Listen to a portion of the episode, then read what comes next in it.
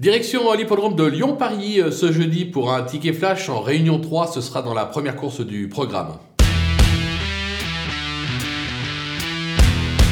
Dans cette épreuve, on va racheter le numéro 15, euh, Émir euh, Dechenu, qui ne doit pas être condamné sur ses récents échecs. En effet, c'était à l'athlé. Là, il retrouve euh, sa discipline de prédilection.